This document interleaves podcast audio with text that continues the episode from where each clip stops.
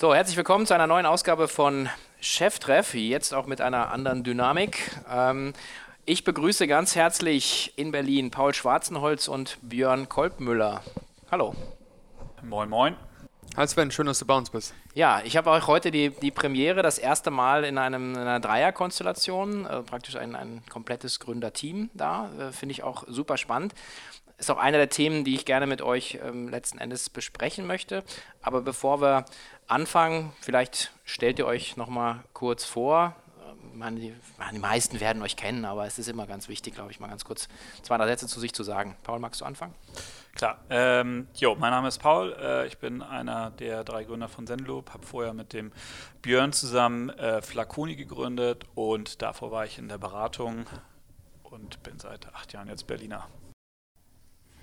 Hi, genau, Björn mein Name. Ähm, Paul und ich kennen uns schon gefühlte Ewigkeiten, 12, 13 Jahre her. Wir haben 2010 zusammen Flaconi gestartet, machen seit 2016 Zenloop und ähm, war vor Flaconi damals bei Mr. Specs und äh, Procter Gamble. Okay, das heißt also auch eine, äh, schon länger im, im Online-Business unterwegs. Ich habe bei der Recherche ähm, gesehen, ähm, dass ähm, bei beiden, glaube ich, die HHL drin steht. Und ich habe jetzt gemerkt, dass ich äh, jetzt, glaube ich, äh, vor ein, zwei Wochen den Christoph Behn hatte, HHL, und dann äh, zieht das ein bisschen so Kreise. Also kommt mir so ein bisschen so vor, wie so die neue PayPal-Gründermafia, äh, wenn man das so sehen darf. Also im Positiven, was früher so beschimpft war bei der WHU, waren so die jetzt ich darf es ja sagen, die, die Rocket-Parteisoldaten rekrutiert wurden. Scheint mir jetzt mit, mit euch, mit dem Christoph, mit äh, Rolf Schrömges, mit, äh, mit Dirk Graber, also doch Lukas, ja, so sehr viele echte Gründer, echte Unternehmer sozusagen aus dieser, aus der, von der HL zu kommen. Gibt es dafür einen Grund? Ja, tatsächlich, die HL hat schon eine unternehmerische Ausbildung. Und ich glaube, dass HL sich vielleicht ein bisschen differenziert von den anderen Unis. Das ist ich würde mal sagen, es ist weniger eine Status-Uni, sondern es ist tatsächlich eine Uni, wo, wo, ziemlich viel und hart gearbeitet wird. Das ist auch der Kontext, wo wir uns kennengelernt haben äh, und gemerkt haben, dass wir gut, gut zusammenpassen, auch irgendwie fürs, fürs Unternehmerische, weil wir vom, äh, von, von, vom Wohnheim in, das, in die gleiche Wohnung gesteckt wurden. Und dann äh, hatten wir eine Situation, drei HLer und ein Nicht-HLer in einer, in einer Wohnung zusammen. Der, der arme Nicht-HLer, weil wir die ganze Zeit zusammen gesessen und, und tatsächlich ziemlich viel gearbeitet haben. Und äh, ich glaube, das war für uns eines der Themen, wo wir später gesagt haben, wir glauben, dass es gut zusammenpasst, weil wir haben schon mal zusammengearbeitet. Klingt vielleicht ein bisschen komisch im Studium zusammengearbeitet, aber wir haben trotzdem auch an der HL schon also diese Tage gehabt, wo man um 8 Uhr morgens in die Uni gegangen ist, einen Raum hatte und dann um 3 Uhr nachts zusammen rausgegangen ist. Wenn man das eine Weile zusammen gemacht hat, weiß man, dass man von bestimmten Werten her schon mal ganz gut zusammenpasst. Wobei das harte Arbeiten, sozusagen, das tut man ja auch in der Beratung, also wenn du Ex-Berater oder bei Procter. Also das äh, sagen, warum, warum gibt es dann so viele, sagen, sehr erfolgreiche Unternehmer oder aus dem, von der AHL kann man das, ich meine, das ist nur meine Wahrnehmung. Oder weiß ich nicht. Also wird da ein bestimmtes Curriculum äh, dann einfach vermittelt oder? Ich glaube, damals die HL und wie heute noch ein sehr praxisnahes Studium, also ein sehr, sehr engen Draht äh, zur Wirtschaft, wo ähm, Praktika, äh, Praxisprojekte und so weiter sehr stark äh, forciert werden. Und wir hatten damals auch äh, schon zu HL-Zeiten ähm, sehr, sehr starken Kontakt zu anderen Gründern, die vorher bei der HL abgeschlossen haben wo dann wiederum auch ähm, Leute wie ein Dirk Raber, der Mr. Specs macht, ähm, oder die äh, Trivago-Jungs, hast du auch gerade schon erwähnt, um äh, Malte Rolf und äh, Stefan, dann wiederum später auch äh, bei Flaconi zum Beispiel als Business Angel investiert haben ähm, und äh, die Kontakte aber auch durch die HL bekommen, durch den sehr engen Austausch mit ähm, anderen Alumnis. Okay, also kann man von eurer Seite aus auch wirklich empfehlen. Vielleicht gibt ja auch mal junge Leute, die hier zuhören, ähm, sagen einfach, dass, wenn man sich für so Gründung und so Unternehmertum interessiert, dann ist die HL eine gute Adresse wahrscheinlich, oder? So nehme ich mal mit. Ja, in jedem Fall eine gute Adresse. Und tatsächlich das Netzwerk, also man, man, hört ja immer, dass das Netzwerk irgendwie wichtig ist, jetzt auch an den Privaten, dass es so ein Vorteil ist von den privaten gegenüber staatlichen Unis und war bei uns definitiv ein Treiber auch für den Erfolg, den wir mit Flaconi hatten, dass wir jemand wie Dirk Graber oder die Trivago-Jungs bei uns drin hatten. Ich weiß nicht, ob wir sie bei uns im Angel-Kreis mit drin gehabt hätten und als, als Mentoren und Unterstützer, wenn, wenn wir die nicht über die Uni kennengelernt hätten.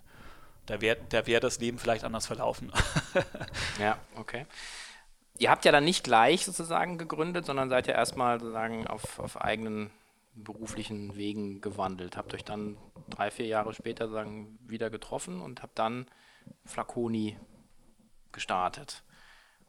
2010, 2011 seid ihr live gegangen, glaube ich, ne?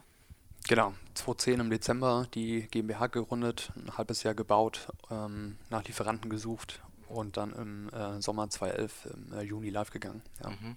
Das wäre jetzt ähm, heutzutage 2018, äh, wenn man dann äh, Alexander Graf zitiert, wäre wahrscheinlich, dass dieses doch sehr horizontale Handelsgeschäftsmodell, also sagen, like riding a dead horse in a platform world. Ähm, war das damals noch das war ja noch nicht die Wahrnehmung, dass man sagt, man, äh, man, macht, man macht einen Händler und Amazon macht alles platt, oder? Das war so, ihr habt einfach angefangen und Leute haben gesagt, okay, oder war das schon, gab es schon den ersten Gegenwind? Boah, ich glaube, also sagen, als, als wir gestartet sind, haben viele gesagt, irgendwie, warum macht ihr das? Douglas war damals schon recht, recht groß und erfolgreich, was den Online-Bereich angeht.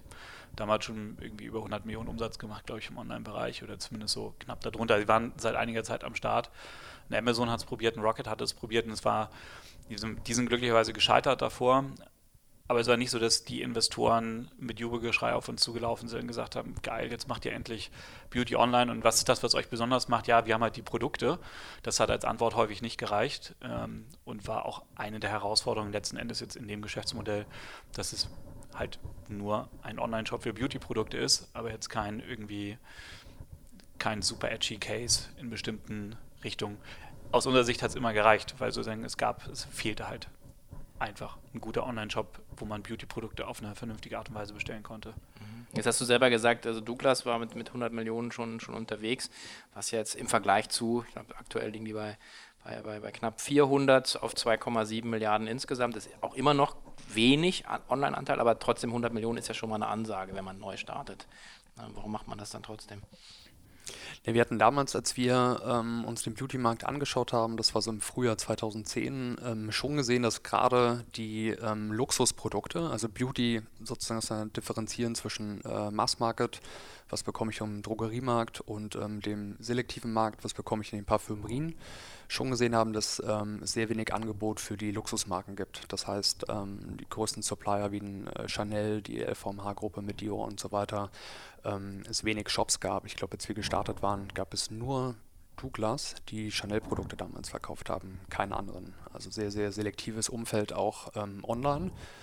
Und das hat uns, äh, muss man sagen, extremst bestätigt, ähm, dass es da ein besseres zweites Angebot braucht, ähm, was moderner aufgestellt ist. Also ein bisschen das Pendant von Zalando zu ähm, Schuh und Fashion konnte man damals auch schon woanders online kaufen, waren noch nicht die allerersten, aber die ersten, die es richtig gemacht haben.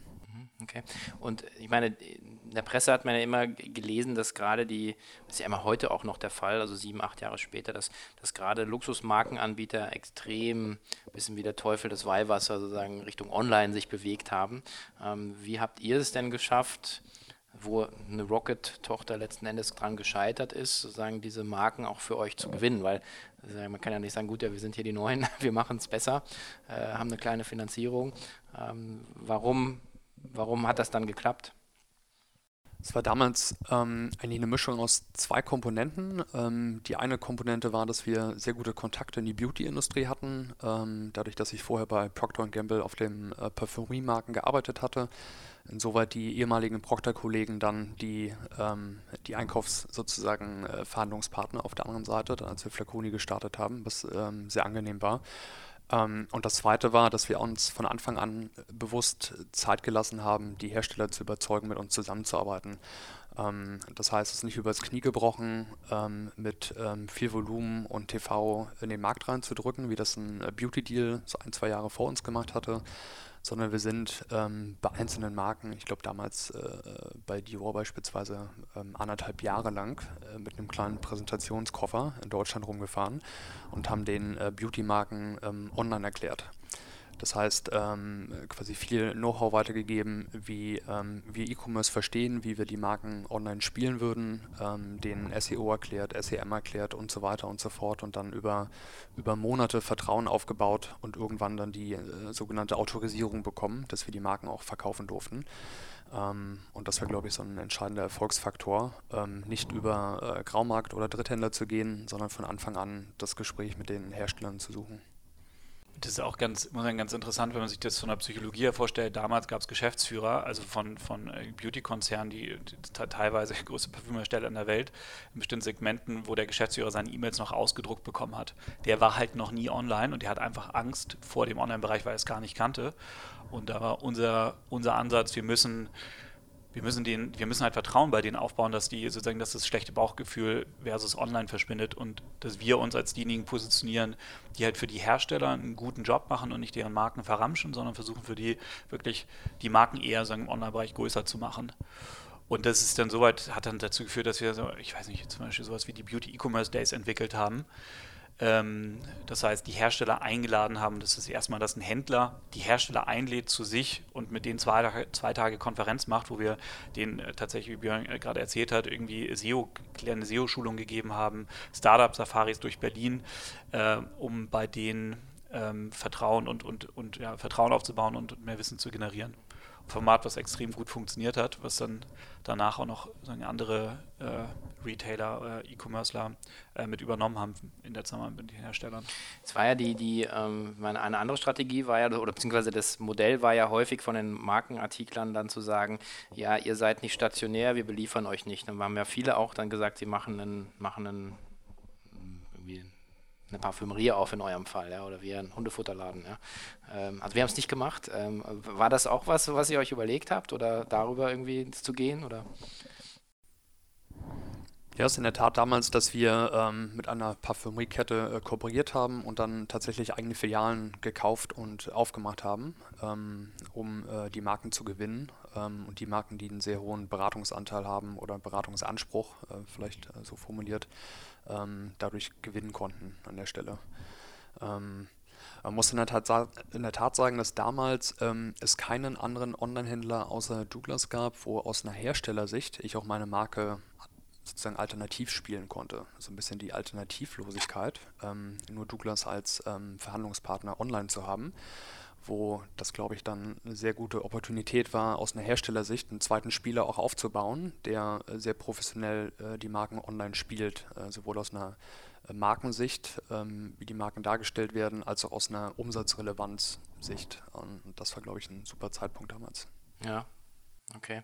Wenn ihr jetzt sozusagen drauf schaut, wo jetzt äh, gerade auch ein Douglas heute steht, ich meine, wir hatten es ja gesagt, irgendwie 400 Millionen knapp äh, irgendwie, also also eigentlich gar nichts sagen im, im Vergleich zum Gesamtumsatz 2000 Filialen, glaube ich, äh, 19 Länder und so weiter. Ähm, seht ihr denn jetzt äh, Flaconi, ich weiß gar nicht, ob die Zahlen public sind, aber es wurde immer gemunkelt, auch dreistellige Millionen, also 100 Millionen überschritten. Ich habe versucht es rauszukriegen, also irgendwo richtig bestätigt worden ist es noch nicht irgendwo. Aber ähm, meine, in der Region bewegen wir uns. Das heißt, wir sind also immer noch online sozusagen äh, nur ein Viertel so groß wie Douglas. Aber ähm, wenn man sich sozusagen auf die strategische Positionierung von Douglas sozusagen jetzt kapriziert, also ich bin da sehr skeptisch, ja, auch mit dem, zwar mit dem neuen Team und so weiter, aber wie seht ihr die Chancen jetzt, auch wenn ihr nicht mehr involviert seid in Flaconi, also going forward? In so einem Markt? Tja, immer noch groß. Also man muss sagen, das, was jetzt an, an ähm, Umsatz bei Flaconi so in den Raum gestellt wird, das ist sehr wahrscheinlich ähm, rein deutscher Umsatz, äh, weil Flaconi noch nicht international aktiv ist. Und ähm, das ist sagen, die nächste Stufe, die man gehen kann. Wenn man sich jetzt anschaut von den 400 Millionen, die Douglas ähm, als, als Umsätze ausgibt, das ist halt in 19 Ländern, wie du gesagt hast. Ähm, der deutsche Umsatz ist da mal ein ganzes Stück kleiner. Da ist Flaconi gar nicht mehr so weit weg von äh, den, den Douglas in Deutschland zu überholen. Ähm, das ist ziemlich realistisch, dass es in den nächsten Jahren passiert, auch wenn man sich die Wachstumsdynamiken der beiden anschaut. Und für Flaconi, Internationalisierung, ähm, sehen wir nach wie vor ziemlich großes Potenzial, weil das bisher der Schritt noch nicht gegangen wurde. Und der deutsche Markt ist im Vergleich zu vielen anderen Märkten trotzdem noch weiter im E-Commerce, ähm, einfach was die Professionalität angeht. Das heißt, ähm, also als wir vor sechs, sieben Jahren Flaconi uns die Märkte international angeschaut haben, da gab es große Märkte, wo es wirklich überhaupt gar keine Online-Player gab, also wirklich nichts. So Italien war zum Beispiel damals so ein, so ein Feld, wo wir gesehen haben, Wahnsinn, so viel größer, also höhere Pro-Kopf-Aufgaben im Beauty-Bereich, aber tatsächlich kein, kein relevanter Player. Das waren alles so Shops, die aussahen wie 2001. Und ähm, das wird sich jetzt ein bisschen gebessert haben, trotzdem gibt es da noch Potenzial. Wir haben damals immer gewitzelt in Italien. Das liegt nicht an den Italienern, sondern an der, an der Zustell-Systematik ja. äh, äh, dort. Dass man gesagt in Italien kannst du zwei Pakete losschicken, damit halt eins ankommt. Aber es liegt einfach an der Unzuverlässigkeit sozusagen der, der Paketdienste damals. Also das war jetzt auch 15 Jahre her. Ähm, aber ähm, das hat sich, glaube ich, ein bisschen, ein bisschen gewandelt. Ähm, aber eine Sache, die mir gerade noch einfällt, äh, bei den 400, bei den kolportierten 400 Millionen äh, äh, Douglas-Umsatz neben den äh, sozusagen 19, 19 Ländern, da muss man auch wissen, dass ähm, die äh, stationären Umsätze oder die durch stationär getriggerten Umsätze ähm, von den Terminals ähm, auch in den Online-Zahlen reinlaufen von äh, Produkten, die in den Filialen out of stock sind. Das heißt, ähm, die äh, Douglas-Verkäuferin geht dann zum Terminal, das Produkt ist out of stock, der wird nachbestellt im Shop. Ähm, und das war schon damals so, dass ähm, von denen, als wir gestartet sind, 100 Millionen Umsatz wahrscheinlich 20, äh, 30 Millionen aus den Filialen getriggert wird.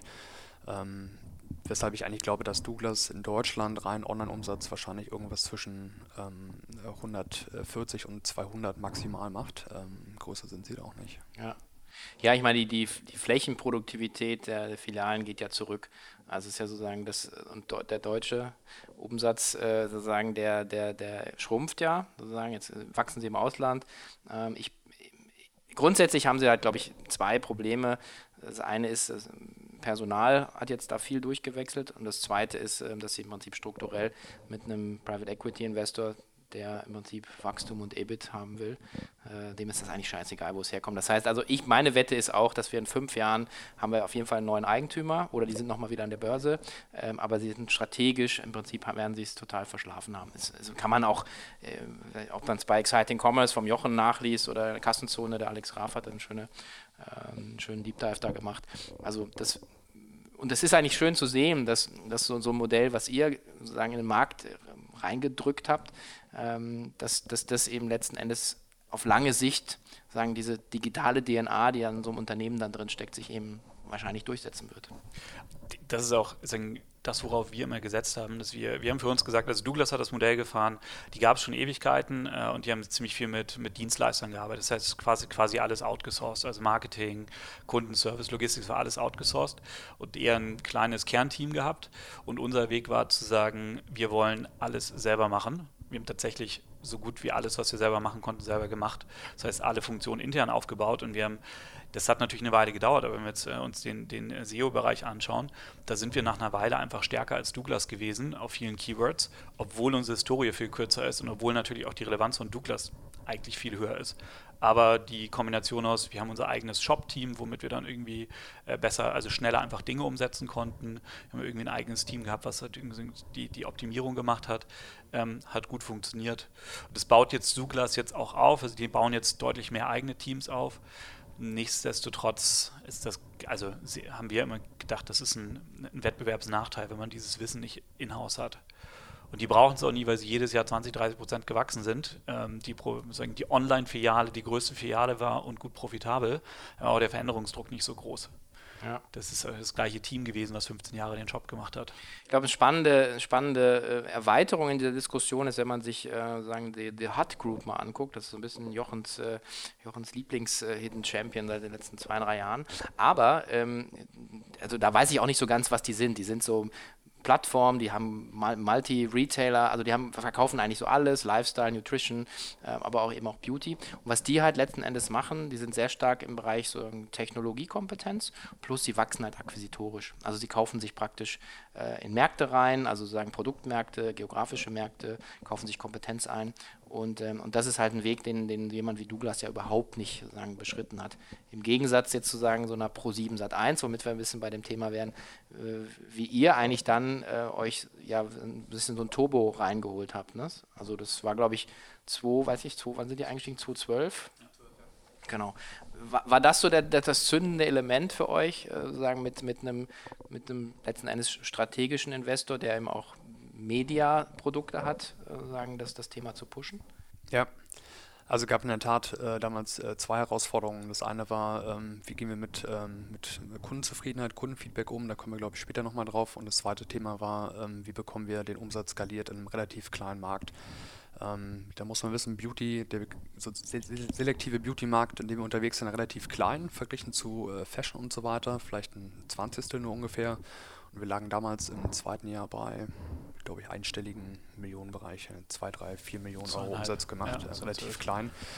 Ähm, und ähm, mit Online-Marketing ähm, gar nicht viel mehr rauszuholen, weil einfach das Suchmomentum bei der Kategorie relativ klein ist, ein reines äh, Replenishment-Business äh, und der Markt relativ klein. Und da haben wir TV als ähm, große Möglichkeit gesehen zu skalieren.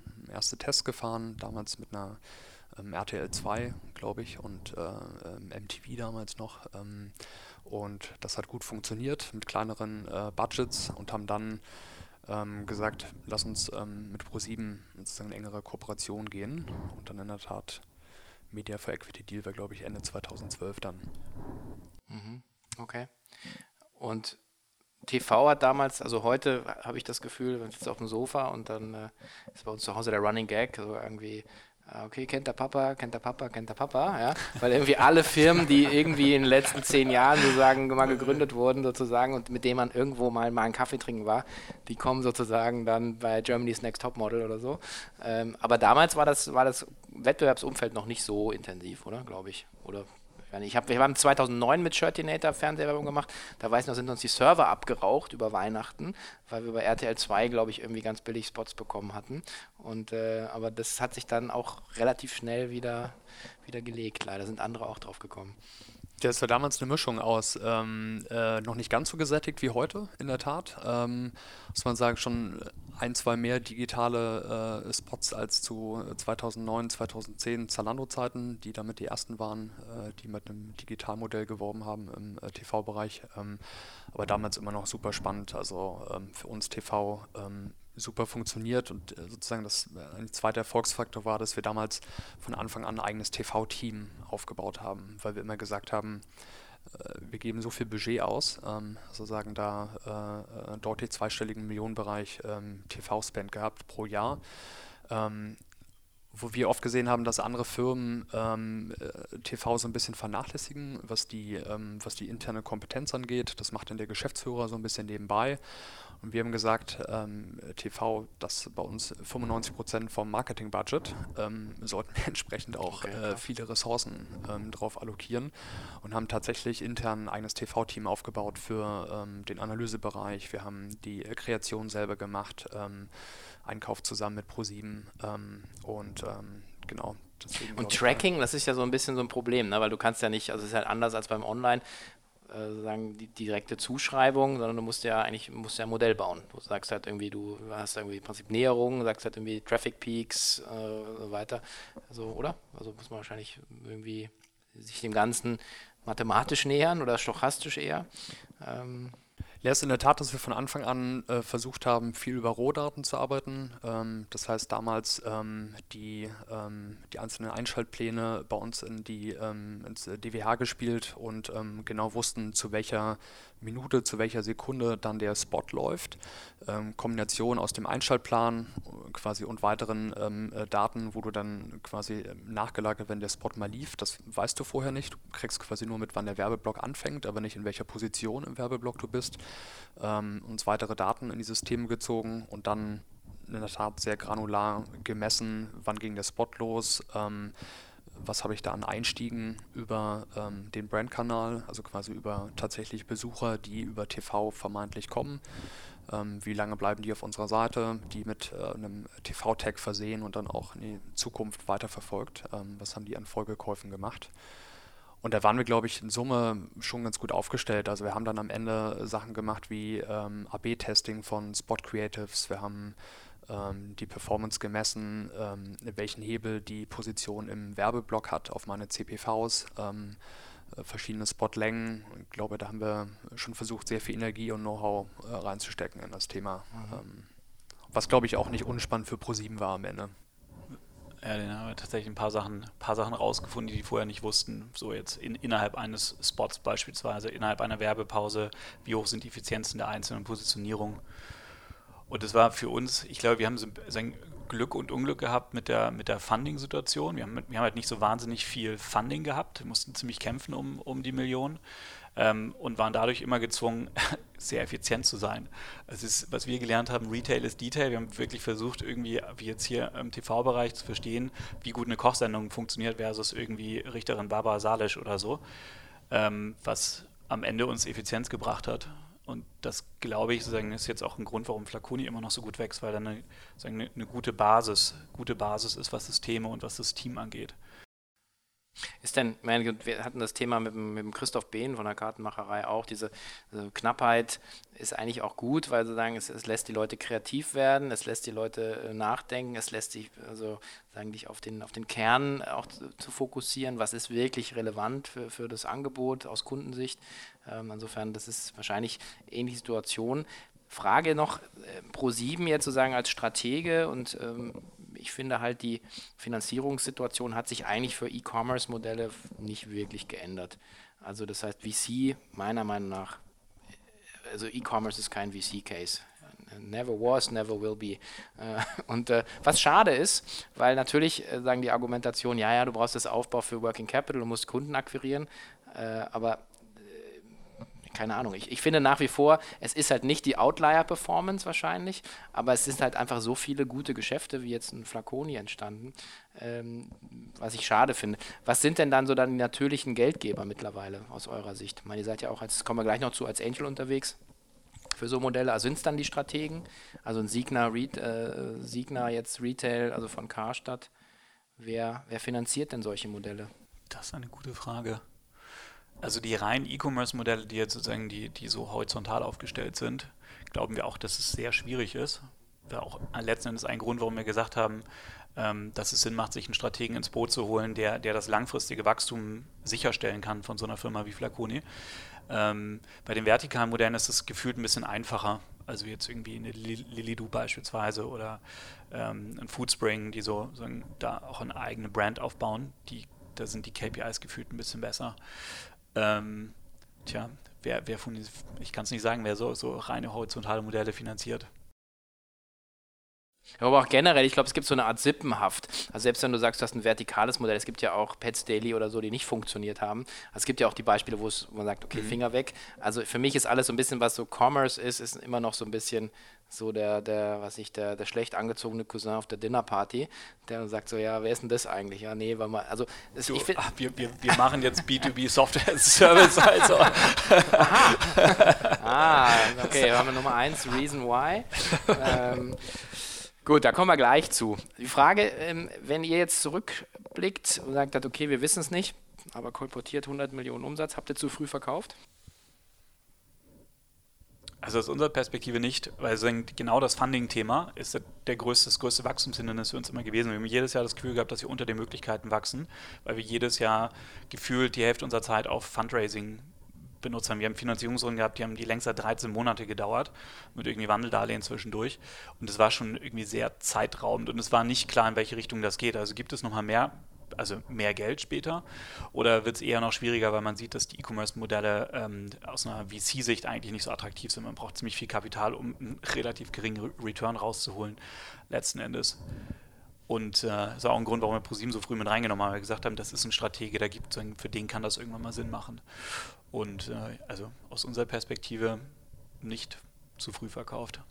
Genau der richtige Moment sozusagen die Wettbewerbssituation wird ja auch immer anspruchsvoller. Wenn man sich äh, Zalando anschaut, die in den Beauty-Bereich reingehen, ähm, Amazon klopft auch immer mehr an den Türen der Hersteller, also der Beauty-Hersteller. Ähm, das heißt, ähm, ich glaube, da wird es jetzt zukünftig nicht unbedingt leichter. Ähm, und für uns war es auch spannend, wieder was Neues zu machen nach so vielen Jahren, wieder neu zu bauen, neu zu gestalten und ähm, auch ein neues Leidenschaftsthema äh, gefunden. Mhm.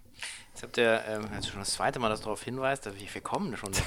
Keine Sorge. Ich würde aber gerne noch ein, eine Sache ähm, sagen, die, die ja dann sich ja auch ergeben hat. Ihr seid hier im, im Berliner Ökosystem unterwegs, dann äh, habt ihr sozusagen ein bisschen bisschen oder viel, ich weiß am Ende nicht, äh, Cash Behind the Firewall gebracht, aber so, dass man euch nicht in den Arm nehmen muss, ja, sondern, also ihr könnt jetzt auch mal mich einladen zum Beispiel, ja, beim, beim Dinner, beim, äh, beim Lunch gleich.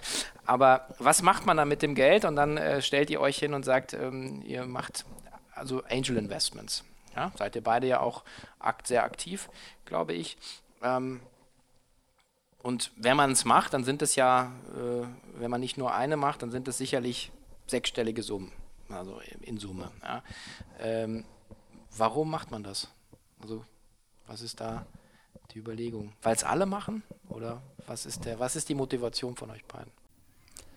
gab damals mehrere Treiber. Eigentlich, also einer der äh, Kernfaktoren war wahrscheinlich, äh, dass wir extremst von unseren Angels profitiert haben ähm, bei Flaconi und ähm, deswegen starker Motivator, das zu machen, auch ein Zurückgeben ist, sozusagen. Also auch anderen Unternehmern, Startups zu helfen, gerade hier im Berliner Ökosystem. Also es macht einfach viel Spaß. Ähm, ein Punkt ist natürlich auch klar Rendite, Geld anlegen. Ähm, und der dritte Punkt, ähm, der extrem spannend ist, ist ähm, nach wie vor am Ball zu bleiben, was neue Systeme angeht, Prozesse, Geschäftsmodelle. Ähm, das hat uns damals zumindest, als wir, wann haben wir angefangen, 2015 mit den Angel Investments, ähm, bewogen, äh, stark auch andere, andere Firmen zu unterstützen. Ähm, was sehr spannend ist, weil wir wussten, wir werden irgendwann wieder was Neues gründen und ähm, da am Puls der Zeit zu bleiben. Mhm. Da lernen wir halt immer noch gut dazu. Mhm. Okay.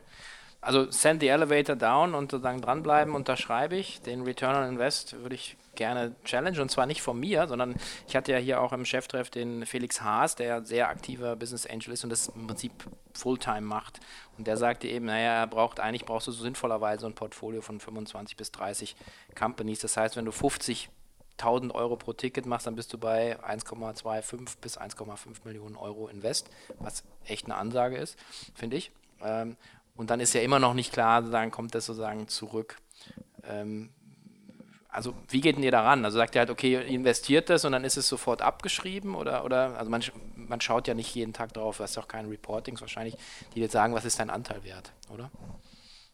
Ich glaube, wenn man Angel Investments macht, also rein, rein aus einer monetären Perspektive, wenn man denkt, das ist eine super Geldanlage, dann ist das zumindest ein sehr risikoreicher Weg, weil auch im Angel Investment Bereich hat, also man glaube ich, man braucht eine gewisse Anzahl an Investments, um, um zu lernen, ähm, was, was so Treiber sind für gute versus schlechte Investments.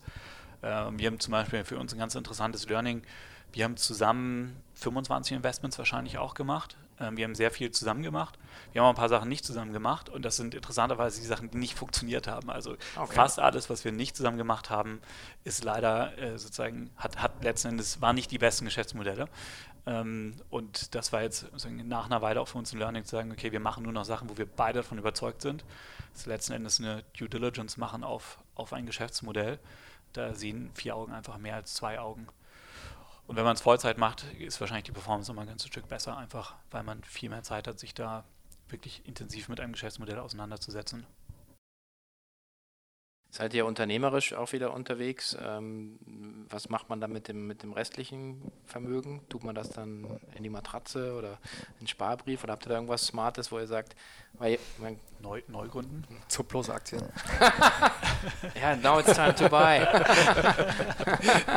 das ist wie immer, der, ah gut, der Zyklus, jetzt geht es wieder runter und es kommt wieder rauf. Also es ist, äh, es ist schon absurd, aber gut. Ja, Zuplose Aktien nicht schlecht. Was noch?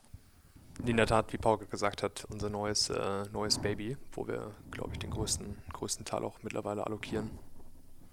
Okay. Ja, damit wären wir auch dann äh, bei, bei dem äh, Teil 3, den ich gerne ähm, einleiten würde, äh, auch wieder von äh, jemandem, der Angel Investments gemacht hat. Äh, und zwar ähm, Chris Tucker, der hat geschrieben, äh, gibt es einen Artikel, Why I Stopped Angel Investing and You Should Never Start. Und es ist wirklich sehr schön zu lesen. Äh, aber am Ende die Essenz eines, seines Artikels ist, weil die knappste Ressource, in die du investieren kannst, ist unternehmerisches Talent. So, und wenn ich euch beide jetzt kenne, schon ein bisschen länger und auch erleben durfte, dann habt ihr offensichtlich etwas von dieser sehr knappen Ressource. Und dann macht es ja nur Sinn, sozusagen den nächsten Schritt sozusagen zu gehen.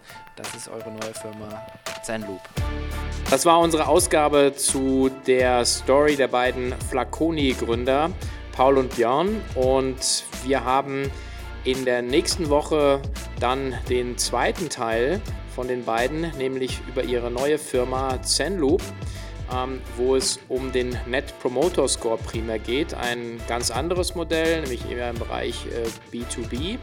Und äh, im Anschluss an den Podcast werden wir ein kleines Special für alle Zuhörer bereit haben, die den NPS mal selber ausprobieren wollen. Also dranbleiben, am besten abonnieren und nächste Woche wieder einschalten.